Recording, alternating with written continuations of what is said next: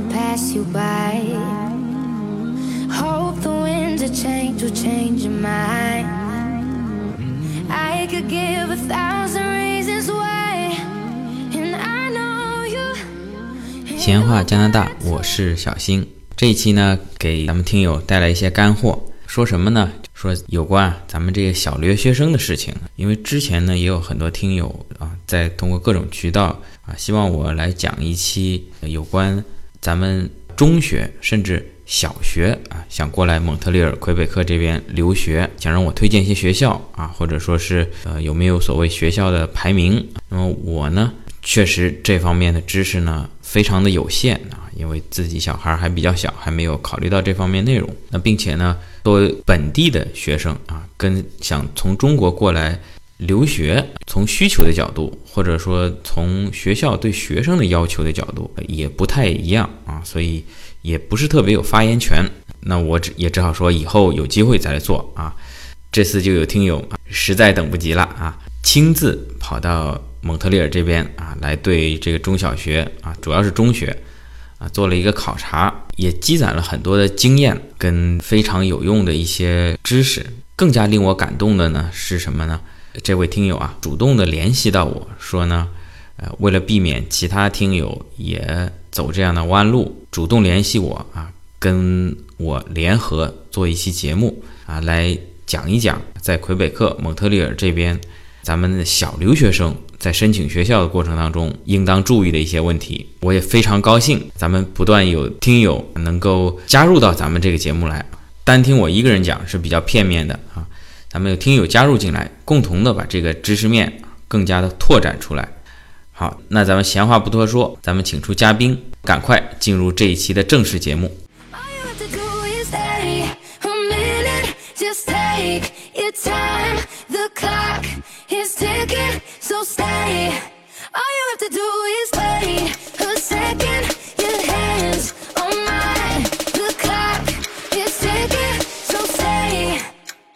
好的，那我们请出这次的嘉宾 Coco，呃，Coco 跟大家打个招呼。董叔嗨，大家好，我是 Coco，很高兴在这里呃认识大家。我呢就是一个学生的家长，我们家小朋友呢今年有啊十二岁，就上七年级。您您说这个七年级可能呃国内不太关心留学的呃朋友可能不太了解，七年级是不是就相当于初一对吧？对，是初一，对，没错。呃，应该是十三岁啊，应该七加六十三嘛，应该十三岁，对。嗯。然后我的之所以呢，呃，跟小新一起做这个聊这个天呢，其实是，呃，是因为我在整个过程中也遇到了很多的其他家长对于孩子上学啊、留学啊，因为小留学生嘛，到底该怎么样留学，在什么时候留学啊等等一系列问题呢，大家其实都有很多的困扰。然后呢，我呢也在国内的时候呢，就跟很多留学中介也沟通过，但是因为我选的地方呢是蒙特利尔，这个地方的话呢，在国内呢留学中介是不太推荐的，是因为这个地方是一个一个法语区嘛，那么它的这整个的学校啊、教育制度啊啊等等呢，其实是跟呃加拿大的很多说英语的地方，比方说我们非常熟悉的像多伦多呀、温哥华呀，其实存在特别大的差异。而且也，我问过四五个中介吧，而且在国内都是蛮有名的啊，但是他们好像基本上都是说不太清楚。所以基于这样的一个情况呢，加上我自己呢，原来想的就比较简单，就想我们可以在，比方说在他初二的时候，这样他可以在中国呃学到的中国的东西比较多，也就是我们将来不要忘本吧。然后我们想初二的时候呢，再去。蒙特利尔这个地方上学，但是后来，呃，因为我们都知道要留学嘛，大概一般来说吧，大部分吧，啊，都要提前一年到两年来做准备。所以当时我们有这个想法的时候呢，是小朋友在六年级的时候。当时想的很简单啊，就是在中国找找中介啊，问问朋友啊，大概这个事情就 OK 了。因为我之前有一个比较大的女儿是在加拿大的 Western 上这个金融专业，她就差不多搞了半年，找了一个中介就，呃，因为小朋友呃当时功课还不错吧，然后就比较容易的就搞定了这件事情。所以我把这件事情想的蛮简单的。但事实上，好像后来在我开始启动这个 case 的时候，就发现哦，其实是不是这样子的，还是蛮麻烦的。然后我跟先生也实在是没有办法了，觉得啊好紧啊，明年九月份马马上就到了，那这个事情还一点眉目都没有。所以当时我们在呃九月底的时候，对，当时他的时间比较宽松嘛，然后我们就在这个时候就一起去蒙特利尔。那么在我们去之前呢，也做了做了很多准备工作，比方说我们通过网络去筛选了这个很多的学校，我们当时约了是。呃，英私还有是呃法公，就是法语公立，呃英国私立学校这样子找了几所，然后呢，再跟学校也做好了这个通过网络吧，通过邮件也做好了沟通，然后就一起去到了蒙特利尔这个地方。经过对学校还有我们当时也走访了教育局，然后也去跟一些。在当地生活过了很久的朋友，他们都有差不多二十年，至少十几年这样生活经验的朋友，一起坐在一起，对孩子的教育啊，以及如何选学校啊等等这些议题聊了天以后，就发现其实真的还是跟当初的设想差异蛮大的。那呃。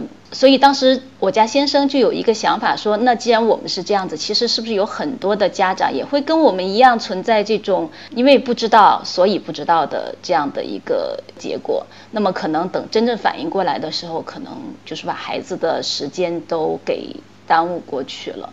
呃，为什么这样说呢？就是我觉得，就是我们东方人啊，我觉得不仅是中国人，包括什么日本啊、韩国啊、什么香港啊、马来、新加坡这些，就是我们东方人呢，就是。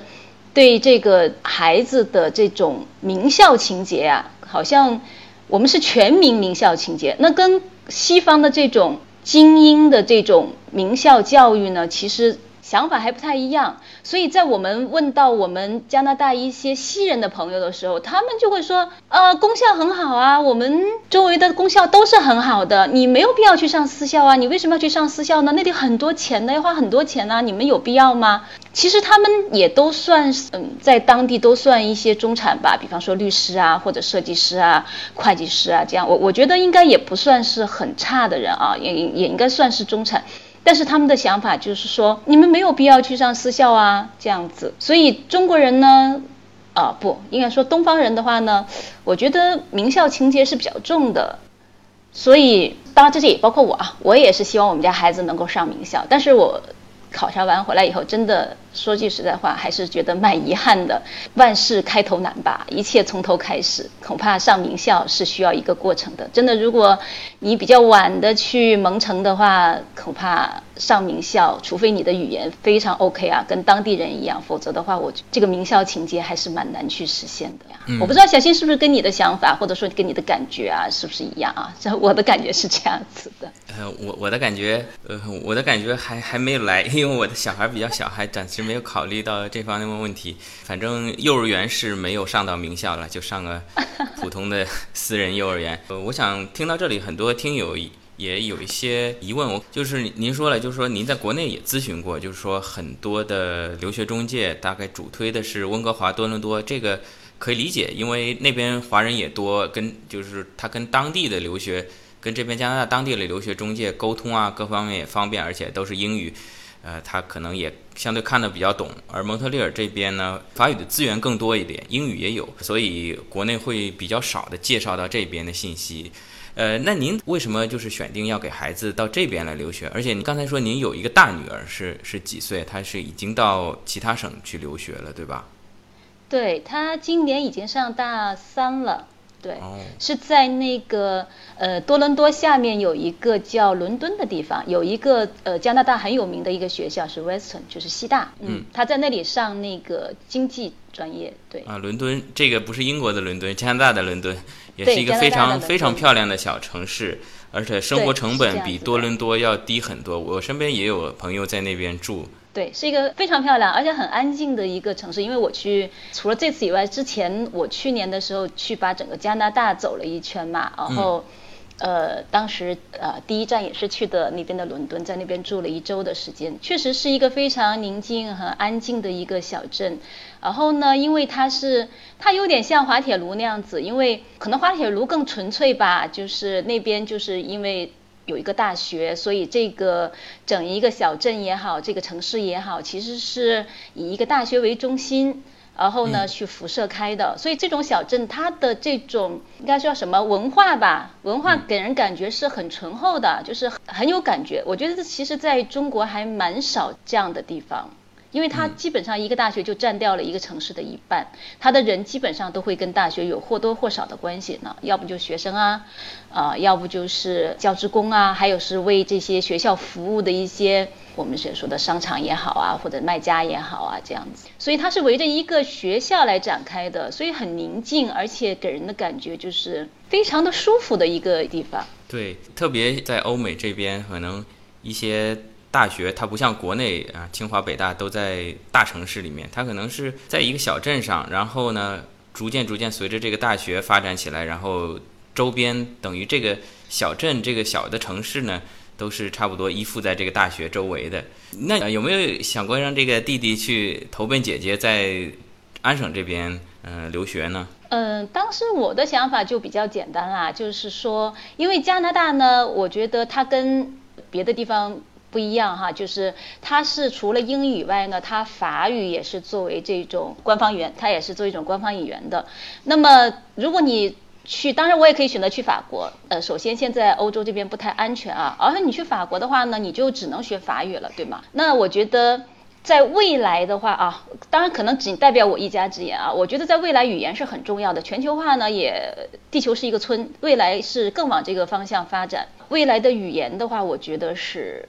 非常重要的。如果你一个孩子，呃，能够从小去掌握多门语言的话，而且可以让他，嗯，使用是无差别使用，呃，如果是可以实现这样子的话呢，对他将来的这种职业的发展，还有呃去工作的地区啊等等这些，可能会给他更多的便利。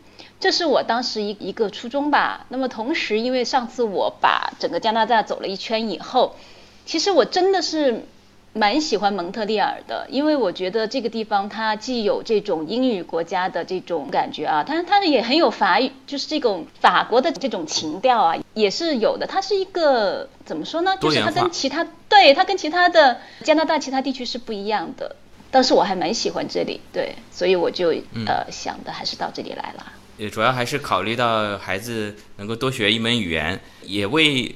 呃，日后的就是有可能移民做打算，对吧？移民的话，从我来说就不是说那么的迫切或那么的需要。但是的话呢，我是有想法，将来小朋友呃可以上这个大学、研究生或者博士的时候呢，可以去美国呀、英国啊这些就是好学校比较多的这些国家去。那么我是听说的话，这些学校。这呃这些国家的话呢，好像对这个，因为现在亚洲去的孩子比较多，占的学位比较多，那么他们会有一定的叫什么名额的限制。我这次来加拿大去看这些私校，其实也发现了有同样的问题的。呃，当时我去的一个私校的时候。他就给我讲到，就是说啊，这个我们学校的直白的说吧，就是中国的这个孩子太多啦，家长现在都很有意见，说所以我们在呃来年的在选择学生的时候，我们可能会考虑什么国籍啊、种族啊，呃，还有是本地生啊，还有这个是不是这个留学生啊等等，要做一个这种份额的，就是人员的这个份额的考虑。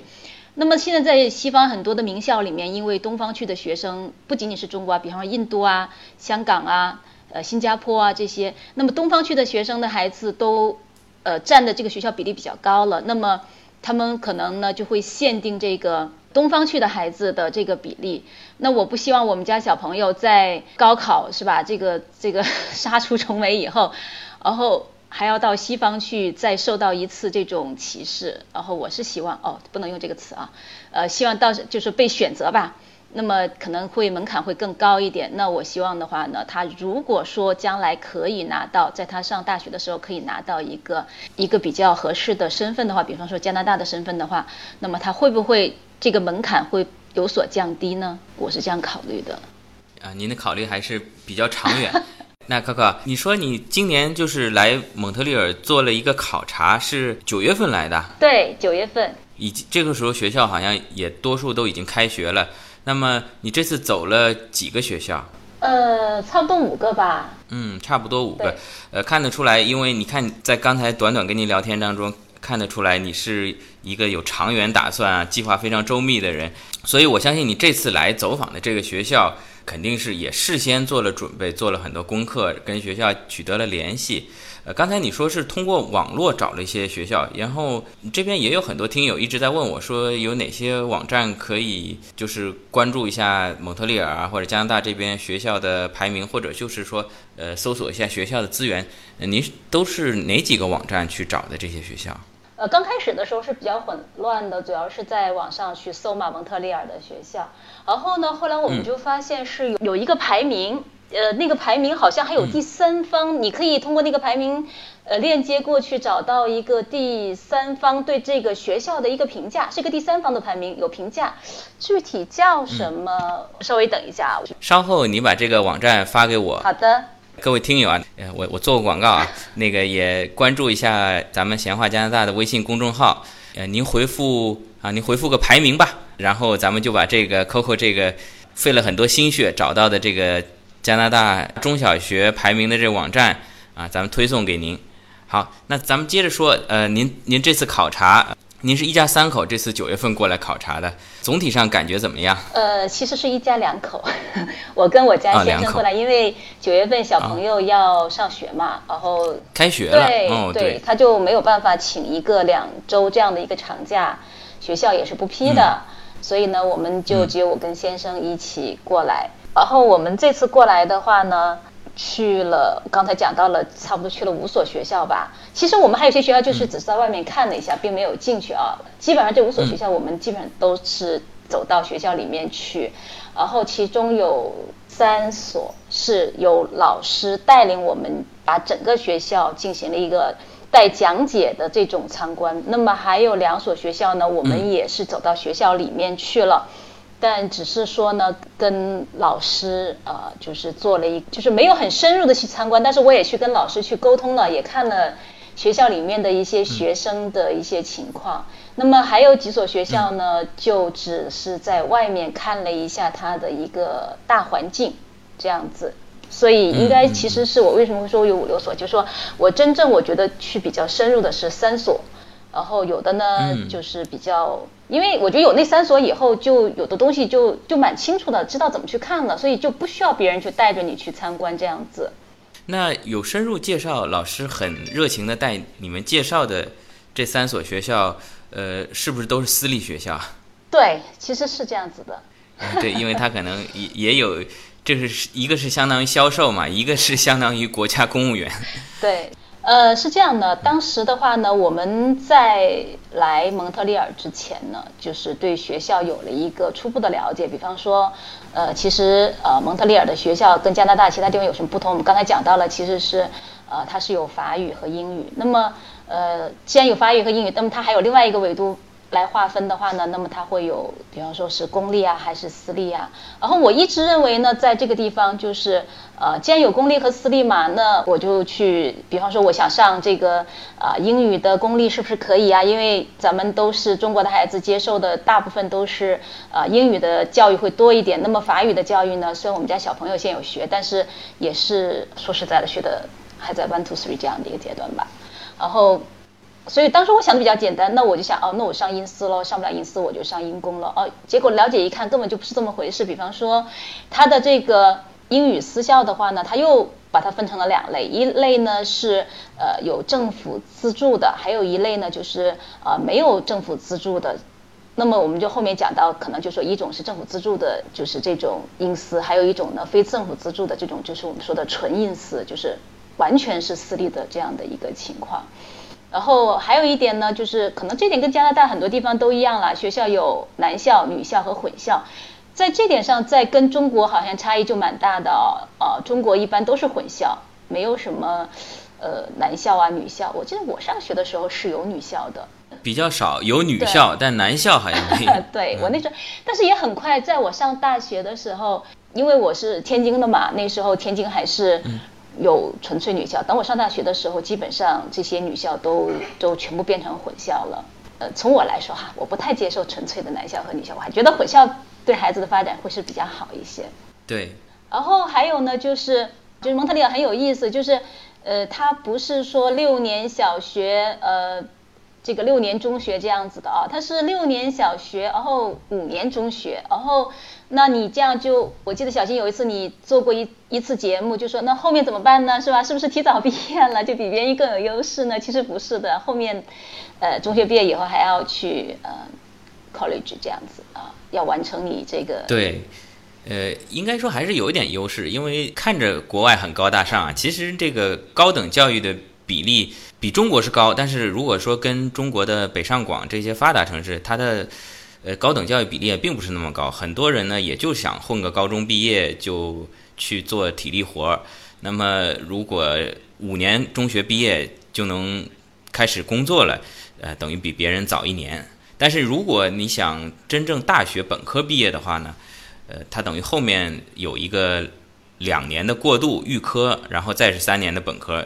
那么把这一年的时间又多加回来了，是这样子。然后很有意思的是呢，我们呃，因为当时去了一个，当然我们下面会讲啊，是其实除了这些学校以外，在私校里呢，我认为应该把这个贵族学校应该单独拉出来说。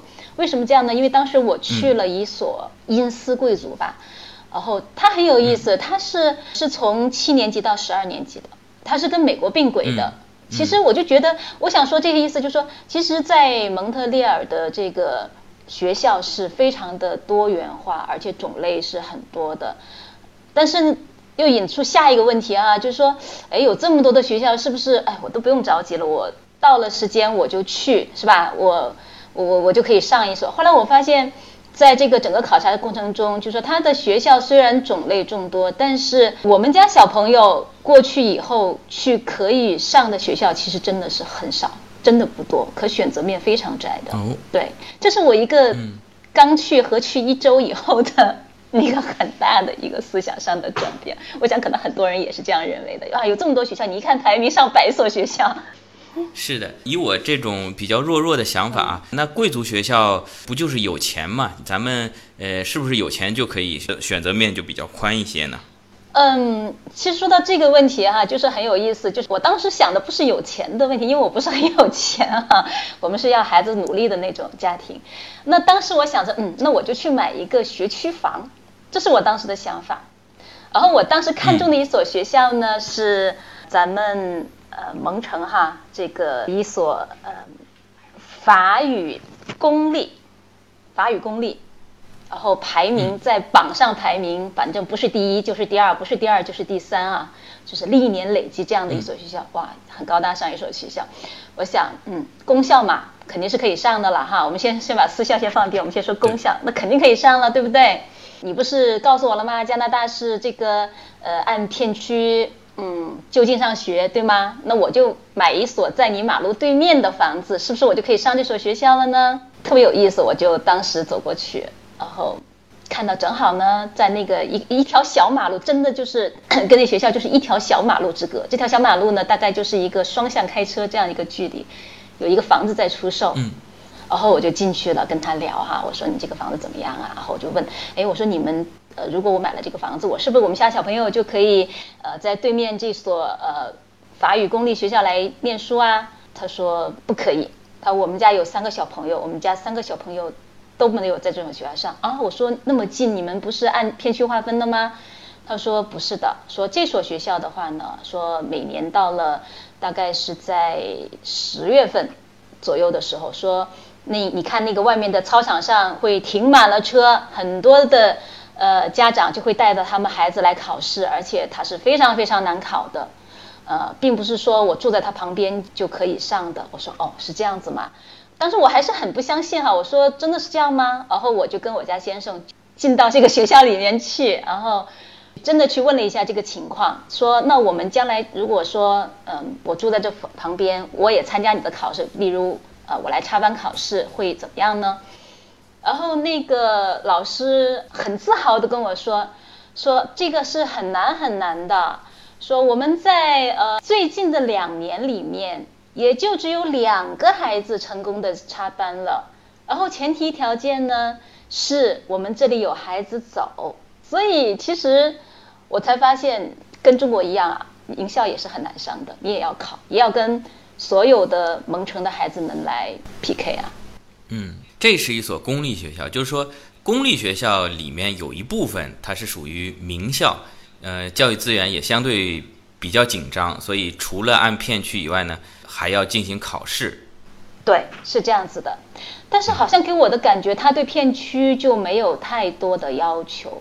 嗯，因为当时老师跟我说是整个蒙城的孩子都来考试。哎，我突然有个想法，就是呃，在我咱们读书那个时代，可能比如说这个学校啊，这所中学是属于市重点，那就全校招生，大家来考。那有的可能区重点，这个区全可以来考。那还有一些呢，就不是重点的啊，那就划片区，有点像啊。我感觉是有一点像的。呃，这是我们刚才讲的这个法语的一个功效哈，这就是我的一个美梦破灭了。当时我想的就在他对面买个房，然后我们家孩子就能上很好的法语功效，因为它是功效嘛，应该是可以上的，对吧？没有什么要求啊，我就在你旁边呢。其实不是这样，所以我的一个呃这种法语的功效的名校梦就破灭了。然后我们刚才讲到一个贵族学校的问题啊，那是不是有钱我就能上贵族学校呢？其实不是的。对呀。真的不是的，还得是还，其实还得是贵族是吧？不是，倒不是说身份要是贵族。你你在天津有可能咱们是旗人吗？啊，其实我从某个角度来讲，据说我是旗人，对。哦，那咱们是中国的贵族呀，那应该可以上啊。呃，这个是不是贵族，可能真的在上贵族学校没有太大关系。你可以这样理解吧，他所谓的贵族学校，你可以认为是精英教育。贵族学校并不是贵族化的，而是精英教育化的。那么，对于整个蒙城的这个中学排名榜上呢，最靠前的学校全是法语私校，最靠前的。哦，法语对，是最靠前。也我们可以这样理解吧，它的教育质量是最高，当然是指综合教育质量还是最高的。然后的话呢，英私的话呢，那么在这种贵族学校排名，其次呢，再往后排的话呢，可能就是一些我们说的英私，但是不是呃贵族的学校，它呢就是排名相对来说呢，在五十多名到一百名之间是比较多的。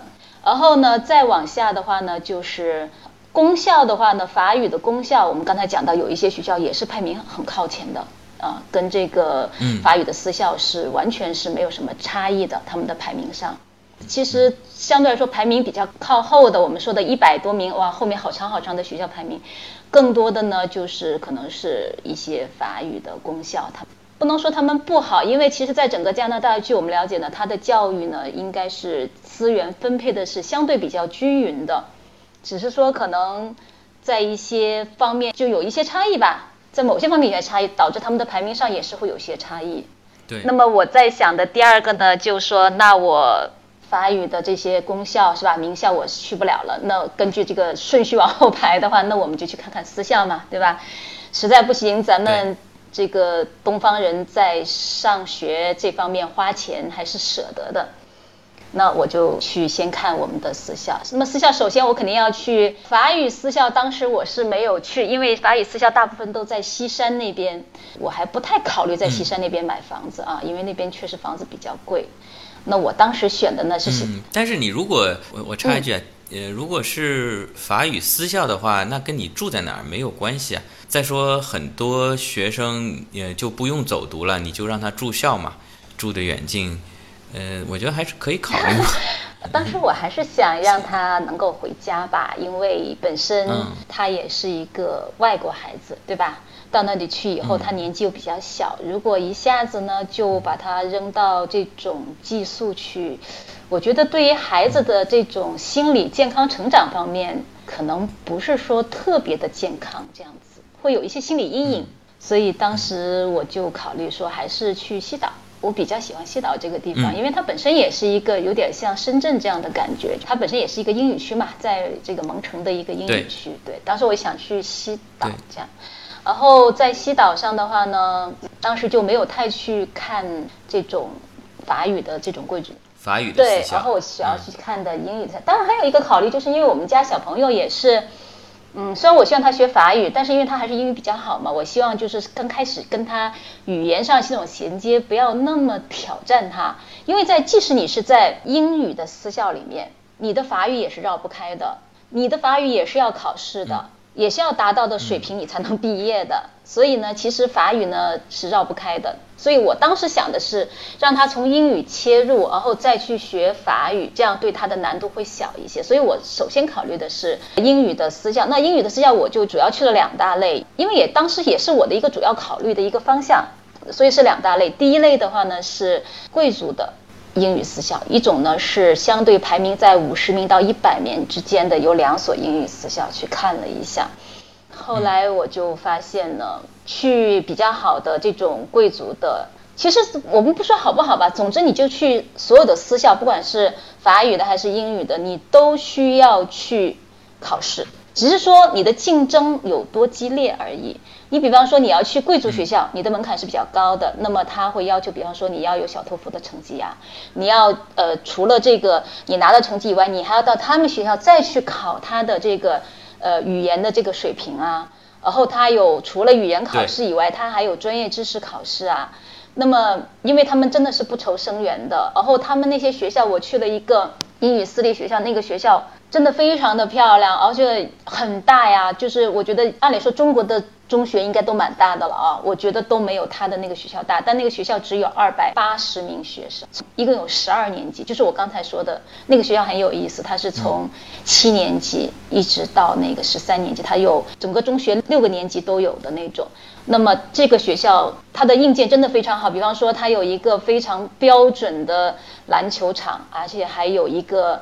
很标准的一个可以打冰球的冰场，有两个很大的体育馆，可以让孩子们在里头去运动，真的是像像一个俱乐部一样的，然后是一个独栋的一栋俱乐部一样的这种木质的哈，很漂亮，里面层高很高的一个独栋，是一个孩子们平常可以在那里去学习，然后如果说呃，比方说圣诞节哈，这万圣节这样节，可以在里头开一个派对的这样子的一个。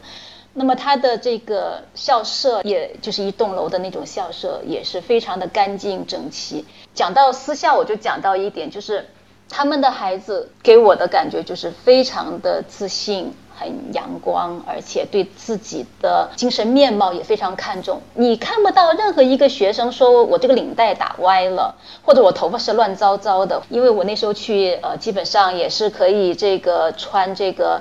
西服了，所有的学生都是把西服穿得非常的笔挺整齐，然后见到人都会向你来问好，而且是很自信的那种，给人的感觉真的是就是男士非常的绅士哈，女士非常的淑女，你可以看到教养两个字，对，对，在他们平常日常生活中的这种，还有他的那种自信心啊，真的是，呃，后来我到了那些。啊，就是比较一般一点的私校，以及还有后面我也去了一些公校，感觉真的是差异蛮大的。好，那么非常感谢 Coco 的分享，大家听得出来，他呢也是为了小孩啊，非常的操心啊，做了很多很多的功课，呃，实地考察也非常认真的仔细，所以能够分享出来的内容啊，也非常的丰富，这个容量啊，一期节目啊，可能两期节目都装不下。啊，那么今天呢，要由于时间篇幅的限制，那么今天就到这里。下期咱们下周啊，接着听 Coco 介绍，咱们最终在魁省什么样的学校啊比较适合咱们从中国过来的孩子。谢谢大家，欢迎转发、评论、点赞。